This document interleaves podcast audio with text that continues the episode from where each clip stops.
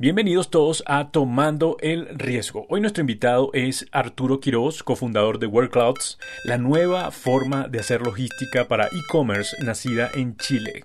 Lo que tiene particular eh, de, nosotros es la forma en que hacemos esto, ya que es a través de una economía colaborativa. ¿Y qué significa esto? Que el almacenaje de productos y armado de pedidos lo hacemos en casa de personas particulares. Bueno, uno de sus mentores de startups, llamado Maximiliano Barrientos, dice que Arturo tiene una visión clara y bien formada de lo que espera lograr con su solución. Esto, bueno, solo fortalece lo mucho que aprenderás en este capítulo desde la experiencia de este fundador. Y estamos bien seguros que todavía no hay nada, nadie que haga lo mismo que nosotros, tal cual. Obviamente, si, si ven que esto funciona y, y, la apuesta a hablar sentido, van a llegar con competencia, pero al menos hasta hoy no hemos visto a nadie que haga lo mismo. En este episodio aprenderás cómo Arturo consiguió su propuesta de valor a medida que avanzaba en su empresa, cómo aplicaron su arquitectura tecnológica, tendencias para negocios de e-commerce, aprendizajes después de un fracaso y mucho más. Yo soy Herwin Riera y les acompañaré en toda esta aventura. Arturo, bienvenido, bienvenido a Tomando el Riesgo. Nada, muchas gracias por la invitación. Contento de estar acá. Muy bien. Bueno, hablemos un poco, este, Arturo, de, tu empresa y bueno, me hablas un poco también del crecimiento, cómo ha venido creciendo y cómo, cómo están un poco los números para, para estar claro y, entrar un poco al tema. Nosotros ofrecemos un servicio de logística para las marcas que venden online en su propio canal, donde nosotros lo ayudamos en el almacenaje, en el armado de pedidos y en los despachos, ¿ya? Lo que tiene particular eh, de, nosotros es la forma en que hacemos esto, ya que es a través de una economía colaborativa. ¿Y qué significa esto? Que el almacenaje de productos y armado de pedidos lo hacemos en casa de personas particulares. Básicamente alguien puede tener un espacio físico en su casa sin ocupar y las marcas le van a mandar inventario y esta persona después de cada venta va a empaquetar el pedido. Y también tenemos otro, otra red de personas que son los despachadores que van a pasar a buscar esos pedidos y entregarlos al consumidor final. Y eso nos permite, entre otras cosas, entregar mucho más rápido y más barato porque tenemos los productos cerca de los consumidores, porque las bodegas están muy céntricas en vez de estar más bien afuera de la ciudad. Y nos permite ofrecer también un servicio de, almacenaje y armado bien barato porque no tenemos bodegas, no tenemos costos fijos, no tenemos activos físicos. Nos permite ser muy eficientes en costos. No, lo que decía que en, relación al crecimiento, eh, a nosotros empezamos hace un año y medio, diría justo en la pandemia. Eh, en ese minuto estábamos procesando 30, 40 pedidos mensuales. Hoy día ya son alrededor de 20.000. Eh, estamos trabajando con más de 160 marcas que almacenan y arman pedidos en casas de desconocidos. Así que hemos visto que al menos hemos validado que la idea funciona y que las marcas están bien contentas con esto. Arturo, y la mayoría de, empresas que, que, manejan este, son paños, ¿cierto? Sí, son pequeñas empresas, te diría que ese fue nuestro foco al principio, fueron nuestros early adopters con los que probamos el modelo, un poco los que más se, se atrevieron a, confiar en nosotros. Y hoy día sí estamos dando eh, un pasito a las empresas más medianas y grandes. Qué bueno. Y han tenido ya varias rondas de inversión por lo que he estado leyendo desde que comenzaron. Así es. Comenzamos primero con, con una ronda de aceleración, si podríamos llamarlo. Acá hay, un programa que se llama Startup Chile, que es del gobierno, donde nos ganamos 80 mil dólares. Eh, eso nos permitió empezar con la idea, hacer la primera versión. Después tuvimos una ronda de 100 mil dólares de capital pre-semilla y hace un par de meses cerramos ya una ronda más grande de capital semilla. ¿Qué otros países ahora actualmente están? ¿Están en Chile y en otros países de Latinoamérica? Hoy día estamos solamente en Chile, eh, pero el plan es expandirse bien en el corto plazo a, a, México.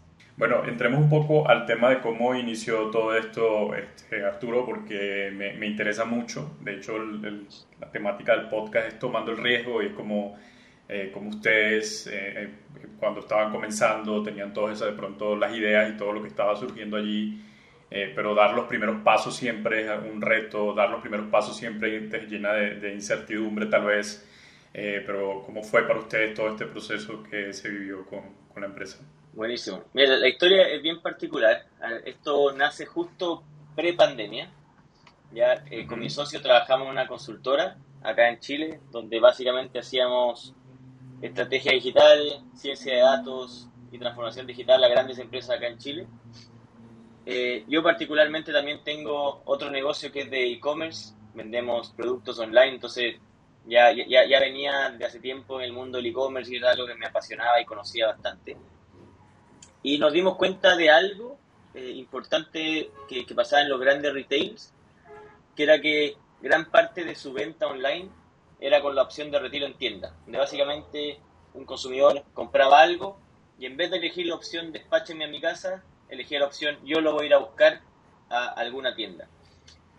Y, la verdad entramos a analizar un poco eso y la razón principal era obviamente las deficiencias de la última milla en el sentido de que era lenta, era cara, era incómoda en el sentido que decían voy a entregarte tal día entre 9 de la mañana y 9 de la noche y uno no puede estar todo el día esperando a que te llegue el pedido.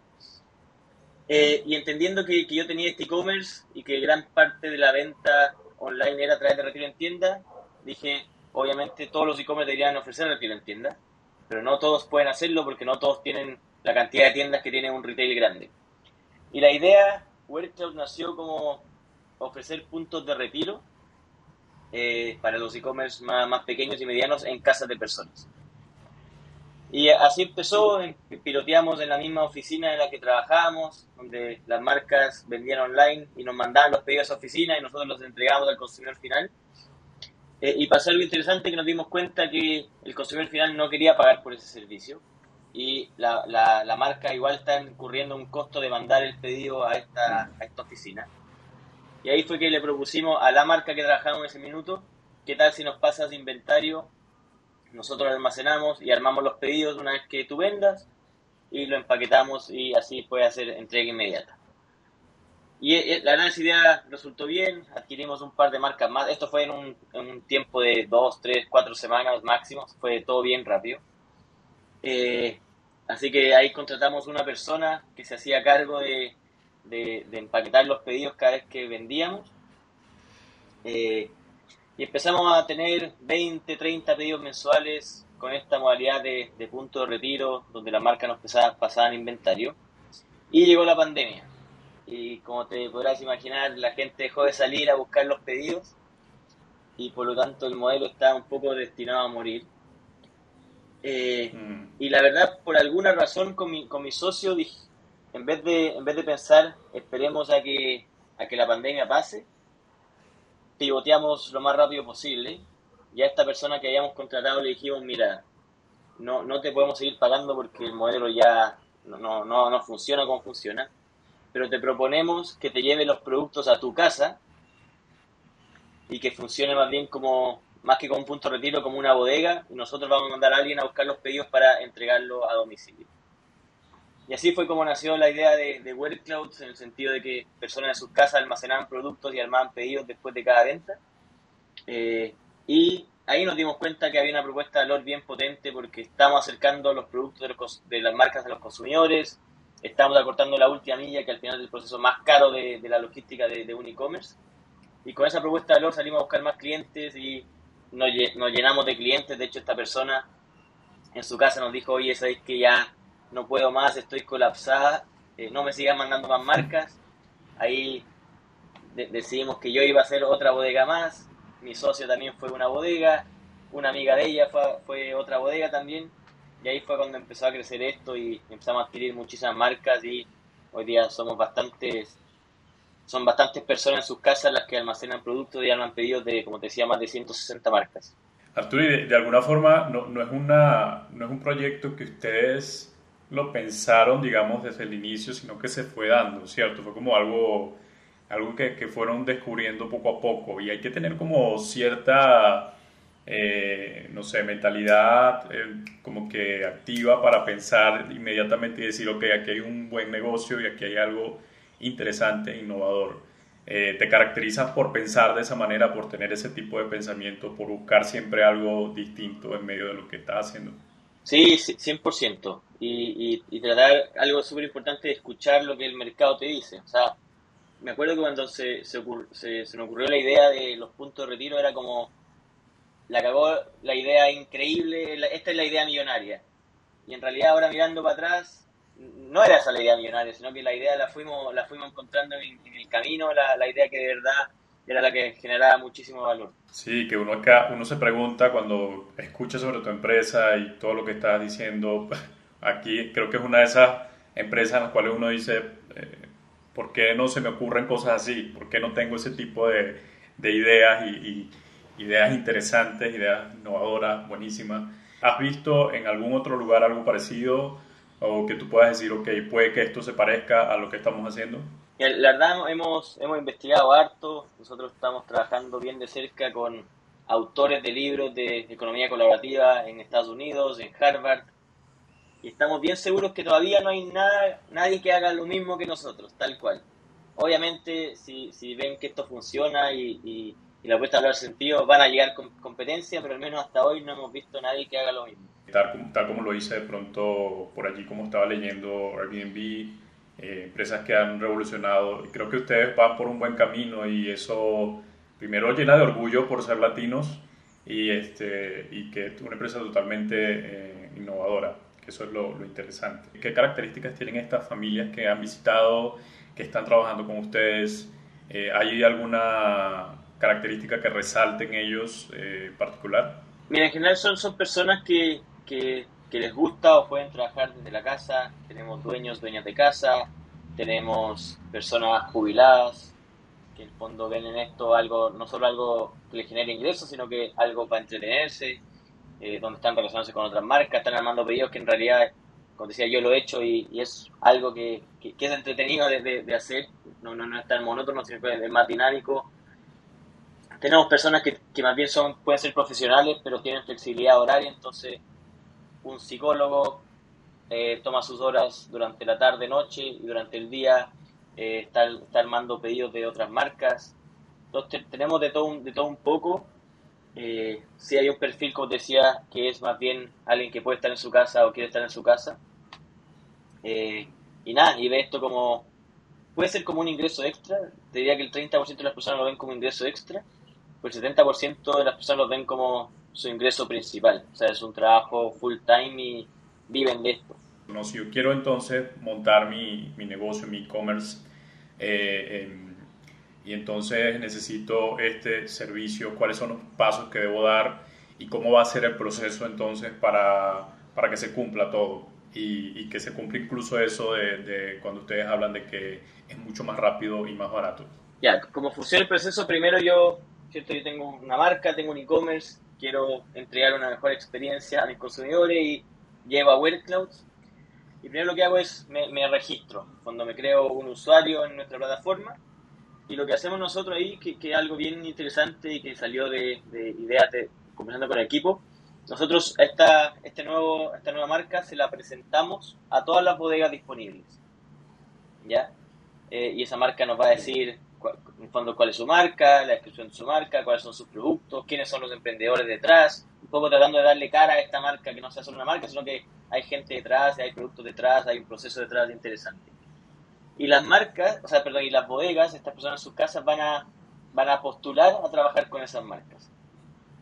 Ya, y van a decir, oye, yo, yo soy yo soy Martita, eh, me encanta esto, eh, soy chilena pero viví en España varios años, me encanta el café, por decir cualquier cosa.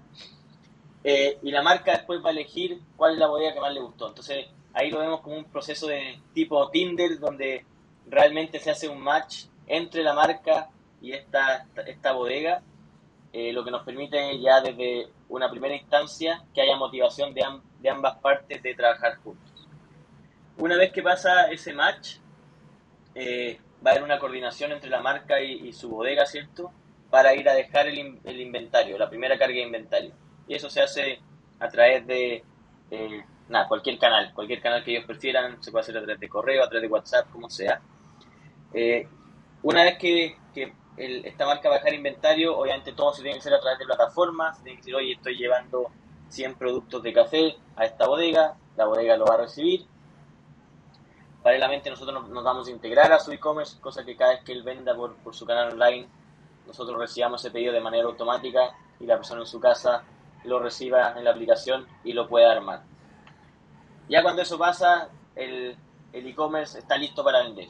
Ya lo único que tiene que hacer es vender eh, a la persona en la, casa, en la bodega, le van a llegar los pedidos automáticamente, los va a empaquetar cada vez que vende y después va a haber otra persona que son nuestros despachadores que van a ir a buscar el pedido y lo van a entregar durante ese mismo día. Me imagino que de fondo hay, porque tú me hablabas eh, en una conversación previa de una arquitectura tecnológica. Supongo que ustedes tienen un plan también como esto, pero para entender un poco todo esto, este proceso y cómo funciona. Eh, ¿Qué es la arquitectura tecnológica, Arturo? nosotros tenemos, eh, bueno, la tecnología está todo montado obviamente en, la nube, en, Google Cloud, y básicamente en qué consiste lo que tenemos hoy día son, son tres plataformas, básicamente. Es una plataforma para las marcas, donde ven sus pedidos, donde ven su inventario, donde pueden cargar nuevos pedidos, donde al final ven la información de su negocio con nosotros. Ahí tenemos otra plataforma que es para, la bodega, nosotros le llamamos el web cloud a la bodega en, las casas de personas. Ellos básicamente lo que ven en su usuario es todos los pedidos que van cayendo, el detalle del pedido. Entonces, por ejemplo, si se eh, hoy un pedido una, de una camiseta blanca y una camiseta azul, él va a ver foto de esa camiseta, lo va a tener que empaquetar. Y una vez que lo empaqueta, va a tener que marcarlo como listo. Y una vez que esté listo, tenemos esta tercera plataforma que son para los despachadores, donde van a ver que hay un pedido para retirar dónde lo tienen que ir a retirar y a, qué dirección lo tienen que ir a entregar al consumidor final. Entonces, tenemos con esas tres plataformas, todo funciona a través de eventos y acciones que haga cada usuario en esa plataforma y eso nos permite también tener el seguimiento de todo lo que pasa con un pedido desde que se vende en el canal de la marca hasta que se entrega al consumidor final, incluso con fotos en etapas del pedido. Que básicamente eso, Arturo, es, es, la arquitectura tecnológica, ¿no? O sea, desde lo más complejo en datos y todo esto y tecnológico hasta la interacción humana y los beneficios que se genera a partir de eso. Nosotros a veces queremos, o, cuando vemos este tipo de negocios, pensamos, los que ya tienen eh, un negocio eh, un poco más tradicional o los que tienen una idea de negocio, pensamos cómo llevar la, la tecnología a nuestro emprendimiento, cómo hacerlo y, y, buscamos de pronto ideas y leemos mucho y hay tanta información en Internet, pero ¿qué, qué te ha funcionado a ti ¿qué tengo que mirar primero? ¿Qué, ¿Qué, son aquellas cosas que tengo que observar antes de dar el primer paso hacia esto? Yo diría que, que, más bien eh, las respuestas se, van a ir dando a medida que uno crece el negocio. O sea, para que te hagas una idea, nuestra tecnología, o sea, nuestra primera tecnología fue Google Sheets. Eso fue lo que usamos con los primeros 3, 4 clientes. Básicamente eran planillas de Google Sheets donde caían los pedidos a través de un formulario veía en Google Sheets y lo despachábamos, generábamos un par de, una par de automatizaciones de correos. Y ahí es cuando uno se va dando cuenta qué es lo que necesito ahora, cómo puedo crecer hacia allá. Dijimos, ok, ahora estamos más bien, la base de datos no puede estar en Google Sheets, sino que tenemos que construir una base de datos ya más robusta, ¿cierto? Que nos permita eh, levantar mejores datos, para poder hacer mejores análisis, para poder gatillar correos de manera más fácil, para tener la cosa más ordenada. Después dijimos, ok, necesitamos un backend más robusto, una plataforma que no sea un formulario de Google, de, Google ¿cierto? Sino que sea una plataforma que sea bonita, que, tenga mejor usabilidad. Entonces, ok, vamos a construir un back y un front entendiendo cuáles son las necesidades de nuestros, nuestros primeros cuatro clientes. Eh, y así, o sea, nosotros, como decía yo, trabajé en una constructora y es muy común ver eh, que las decisiones se toman de manera interna. En el fondo, esto es lo que necesitamos, vamos a construir la base de datos así, con estas tablas, ¿cierto? Vamos a construir el backend de esta manera, el front hacia el usuario va a ser así, lo vamos, lo construimos, después de seis meses lo lanzamos al mercado y resulta que, que no era lo que el usuario necesitaba. Entonces vamos de vuelta todo de nuevo. Una pausa y regresamos. Tomando el Riesgo es un podcast producido por Plural Media, quienes también producen un podcast para madres llamado Wow Mamá. Así que a las madres que están por aquí escuchando, primero un aplauso por tener este espíritu emprendedor y segundo, ve a escuchar este podcast que estoy seguro que te ayudará en este otro emprendimiento de ser madre. www.wowmamá.site. Wow se escribe W-O-W mamá.site. Y, y esto esto que, que, tú estás haciendo actualmente es, un, es una tendencia tecnológica y, estaba leyendo que, por ejemplo, el 40% de las personas que visitan las páginas web la abandonan si la página tarda más de 3 segundos en, cargar.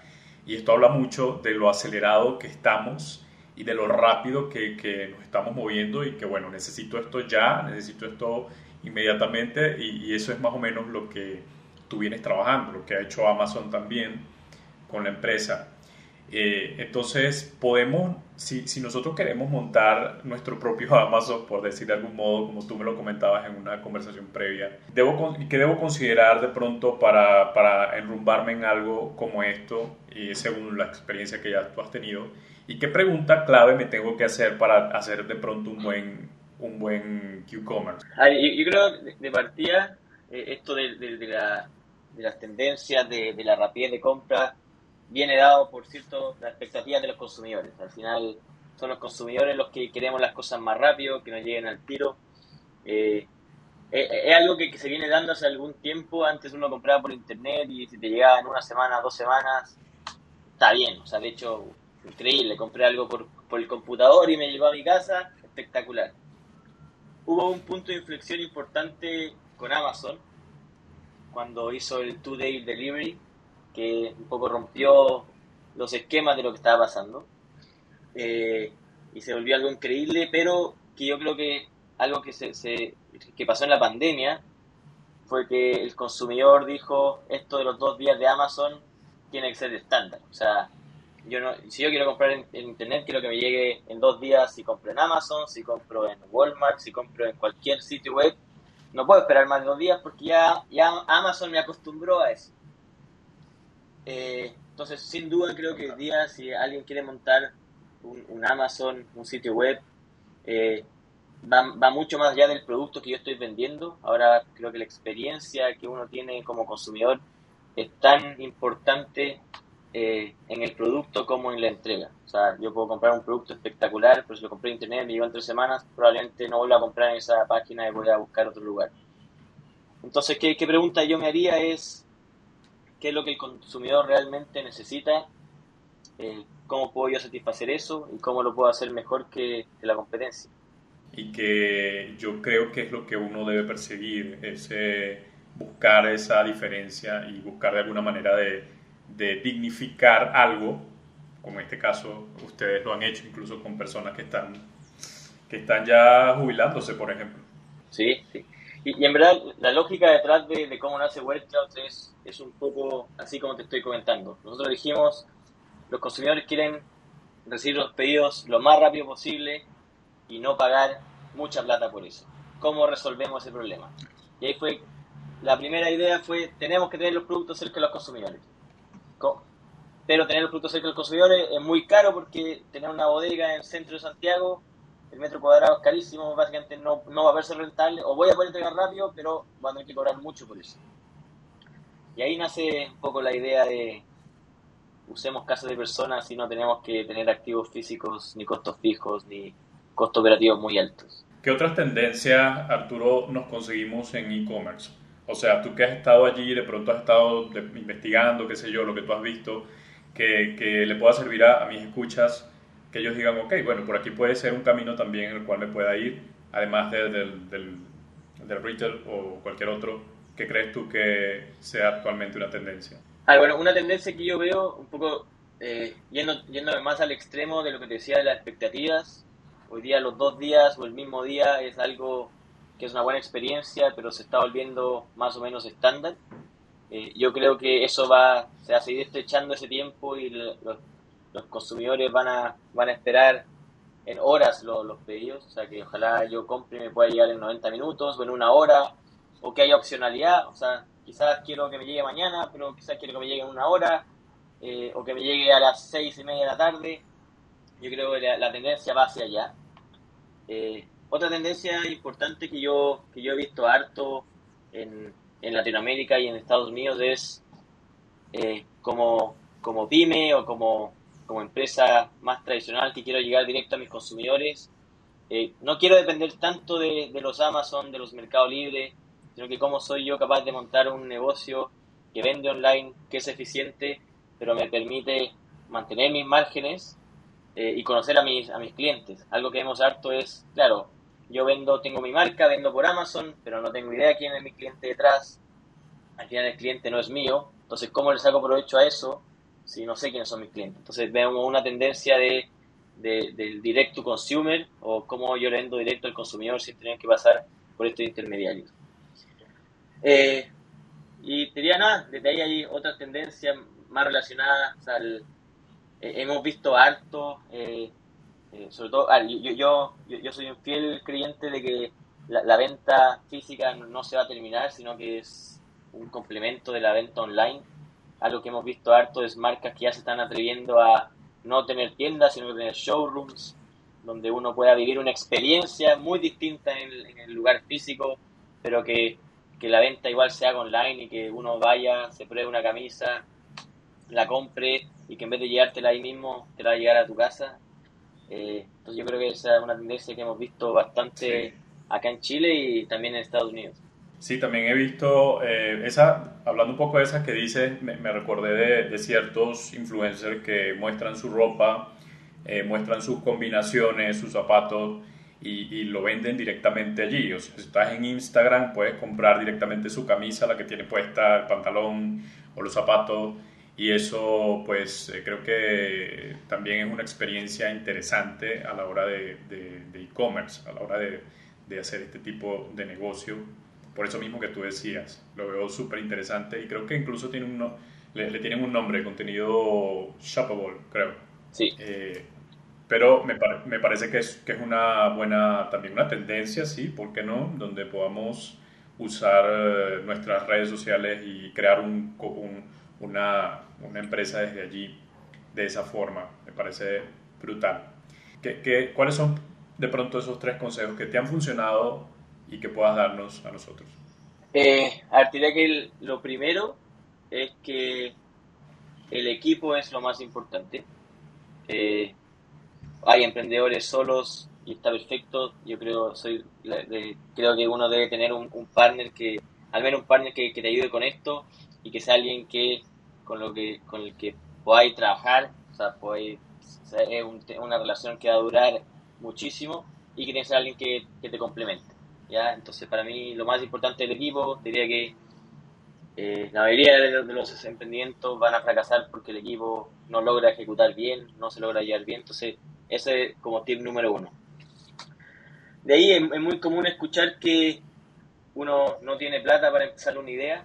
Eh, yo creo que uno no necesariamente necesita mucho capital para empezar una idea. Como te decía, nosotros empezamos con un, Google Sheets eh, y eso nos permitió validar la idea validar la idea, validar que hay algo interesante detrás, eh, hay tracción, tengo clientes, estoy vendiendo y con eso uno puede ir a buscar ese capital para crecer la idea o crecer el negocio. Entonces, para mí, la gente que tiene ideas, atrévase a, a crearla eh, de la manera más barata y rápida posible.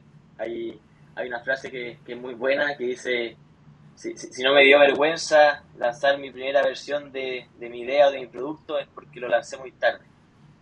Eh, creo que eso refleja mm. mucho de que uno si tiene una idea tiene que, tiene que lanzarla y probarla y al final si que es una buena idea el, cliente lo va a querer igual. Eh, y, tercero, eh, uno no se hace uno no hace una empresa, uno no se hace emprendedor de la noche a la mañana en el sentido de que escucho muchísimo de personas que dicen, oye, quiero emprender, eh, voy a vender esto, eh, compra desde China, lo empieza a vender por Mercado Libre, si a las dos semanas no está vendiendo millones, dice, escucha, ya, no me funcionó, voy a buscar otra idea. Al final, para que te vaya bien es un esfuerzo de todos los días, es tratar de hacer la venta, si no funciona la venta de esa forma, trataré de otra forma y otra forma y otra forma hasta que funcione. No, difícilmente, no, no, no existen las ideas increíbles que de un día para otro te hacen exitoso, sino que son ideas que se van construyendo en el camino. Y Arturo, ¿tienes algún hábito que te haya ayudado a optimizar mejor tu, mejor tu, tu tiempo, tal vez, o tu día a día, y que eso te, te haya resultado en, en, en algo bueno para tu empresa y para ti personalmente? Me gusta levantarme bien temprano en la mañana, eh, antes de que, y, hago las cosas más importantes antes de que todo llegue a la oficina, en mi momento de mayor concentración y foco. Creo que eso es un consejo que trato de dar harto, pero hay personas que les gusta trabajar en la mañana, otras personas que les gusta trabajar en la noche. Yo particularmente me funciona mucho en la mañana y bien temprano. Y lo otro es, soy, soy, soy muy bueno para leer, escuchar podcast. Eh, diría que escuchando podcast y leyendo es donde se me ocurren las mejores ideas para la empresa. De hecho, creo que WorkCloud se me ocurrió escuchando un podcast donde dije, esto es lo que hay que hacer. Eh, creo que escuchar de otras experiencias eh, es lo que me ha servido muchísimo para, hacer crecer y eh, lo que estamos haciendo.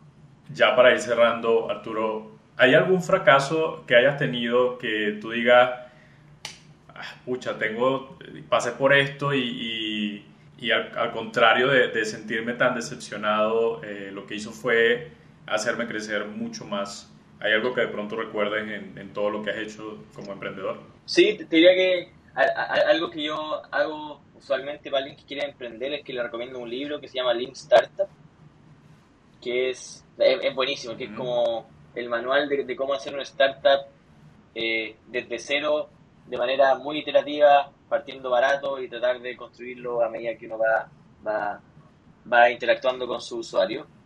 Y diría que en mi primera, mi primera startup, eh, creo que no, no, hice mucho eso de partir iterativo, sino que tratamos de partir más, más, más en grande, metiéndole más capital.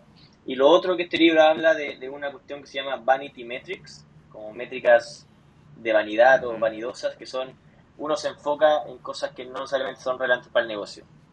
Eh, para mi negocio quizás no hace sentido tener muchos seguidores en Instagram y nos enfocamos en cómo, cómo construimos una, eh, muchos seguidores de Instagram en vez de concentrarnos en las métricas, las tres métricas más relevantes que eran cantidad de ventas, ingresos mensuales y nada, eh, eh, usuarios retenidos mes a mes.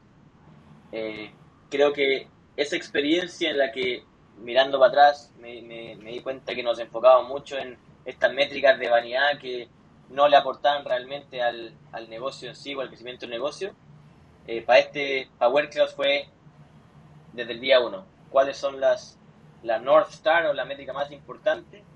¿Y cuáles son las métricas que van detrás de esas, las dos o tres? Y vamos a optimizar esas. O sea, eh, son estas métricas las que van a hacer que el negocio crezca. Me da lo mismo la cantidad de seguidores que yo tenga, si es que eso no me va a influir en, en mi métrica principal. Eh, entonces, ¿qué visión tienen? Eh, ya para cerrar creemos que tenemos algo bien interesante en el sentido de que estamos generando valor a las marcas, pero también a otras personas. Estamos haciendo logística de una manera distinta. Eh, tenemos algo que nadie lo está haciendo y eso para nosotros lo vemos como una oportunidad. Eh, en el corto plazo nos queremos ir a, a México, pero la visión es, queremos que Workclouds haya en todo el mundo. O sea, vemos esto como una empresa a escala muy global. Arturo, estoy muy agradecido por tu tiempo. Sé que eres una persona ocupada y que tienes muchas cosas por hacer, así que la audiencia también te agradece este tiempo que tomaste para dar tu experiencia, para darnos de tu conocimiento.